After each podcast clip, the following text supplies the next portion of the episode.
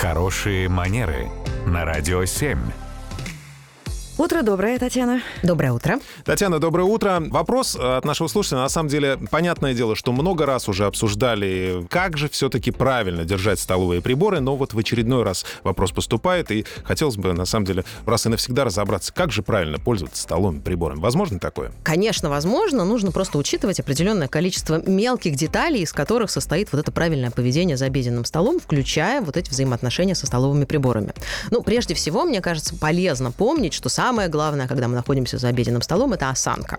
Когда это прямая спина, мы не ложимся грудью на стол, и, соответственно, приборы мы держим тоже аккуратно. Не так, чтобы у нас локти разлетались в разные стороны, а чтобы локти были направлены вниз и максимально близко к корпусу тела. Раньше в Институте благородных девиц, чтобы научить барышень вот такой осанке и такому положению локтей, давали книжки. Они их держали, зажимали. Ты имеешь в виду подмышками, да? Подмышками, да. И вот так вот сидели и, собственно, обедали. Да, есть на самом деле такая практика практика. Действительно, детей в аристократических семьях традиционно именно так воспитывали.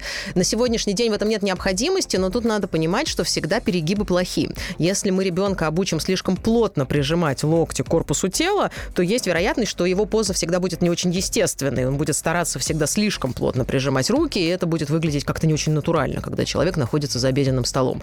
Поэтому самое главное – это комфорт, это определенная естественность поведения, это точно локти, которые не толкают наших соседей, если мы с ними находимся находимся. Приборы не держат так же, как, например, ручку или карандаш. И в противоположную сторону, опять же, крайность, когда сжимают в кулак слишком яростно, это тоже совершенно точно нет необходимости делать. Как будто бы все понятно. Сразу захотелось сесть за стол. Я сейчас прям представил себя на месте вот этих вот благородных здесь. Там самое главное, мне кажется, томик Льва Толстого не брать под мышку. Войну и мир, да? Да, да, да. Чтобы ноги не сломать. И еще для прямой спины книгу на макушку. И тогда все. Да, друзья, вопросы Татьяне Барановой отправляйте, пожалуйста, на сайт radio7.ru. Радио 7.